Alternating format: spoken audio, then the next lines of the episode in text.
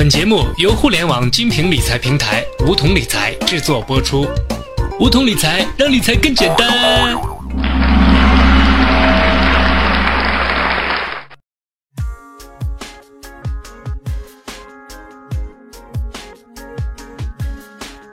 欢迎收听梧桐理财学堂，我是梧桐小学弟。今天让我们直奔主题，聊一聊基金定投。对工薪一族来说，没有足够的积蓄，每个月也就靠工资节约一笔钱，想要做投资可以说是有心无力。在这样的人生阶段，基金定投是最合适的理财手段之一。很多都市白领咨询理财妙招，通常得到最多答复的就是基金定投。然而，绝大多数理财新手却都不知道基金定投到底是什么。小学弟在这里给大家科普一下，注意听讲啦。定投的意思是定期定额投资，就像你每天要吃三顿饭，雷打不动，这叫定期吃饭；每顿饭要吃三两，这叫定额吃饭。你向你的妈妈保证，妈妈，我今后保证每天吃三顿饭，每顿饭吃三两，这就叫做定期定额吃饭，简称吃饭定投。把吃饭改成买基金，把妈妈改成基金公司。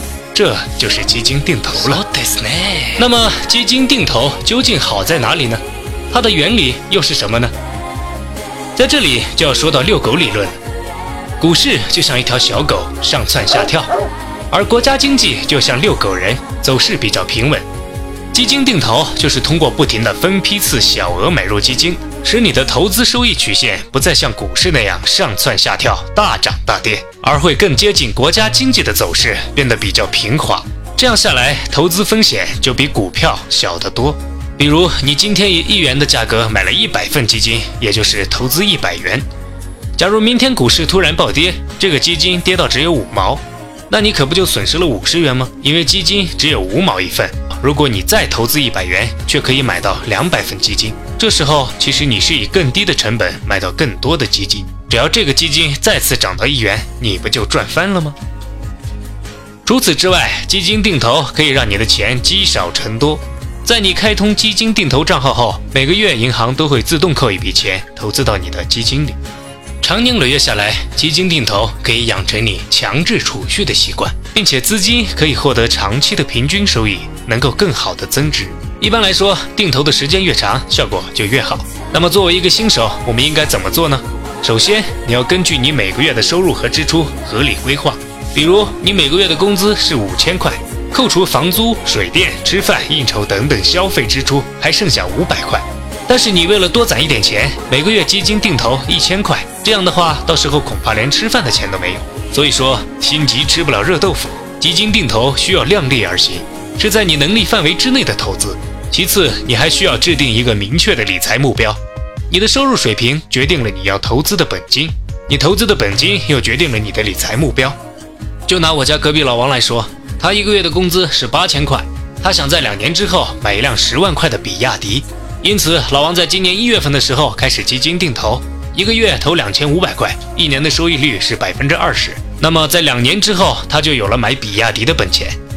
但是你说老王的目标太小，你不要比亚迪，你要买奥迪，这就是目标不清晰的表现。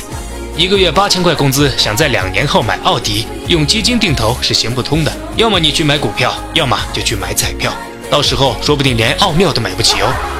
在合理规划、制定好理财目标之后，最重要的就是坚持了。俗话说，持之以恒，水滴石穿，铁杵也能磨成针。基金定投贵在坚持。还是以老王为例。老王一个月工资八千块，两千块用来做基金定投，准备两年后买比亚迪。但是老王是个闲不住的人，他一月到三月一共投了六千块，到四月的时候把这笔钱取出来买了一台苹果手机，根本坚持不下去。假如你也像老王一样，动不动就中途退出，把好不容易攒到的钱花掉，那么你还是老老实实做一个月光族吧。基金定投说白了是对自己的未来负责，现在坚持不了是对自己未来的透支。当然，定投只是一个理财手段而已。如果你是一个理财高手，也可以去做更好的投资组合。前面我们说的基金定投是针对新手的。其实，如果你对金融的理解比较透彻，还能把基金定投升级成智能定投。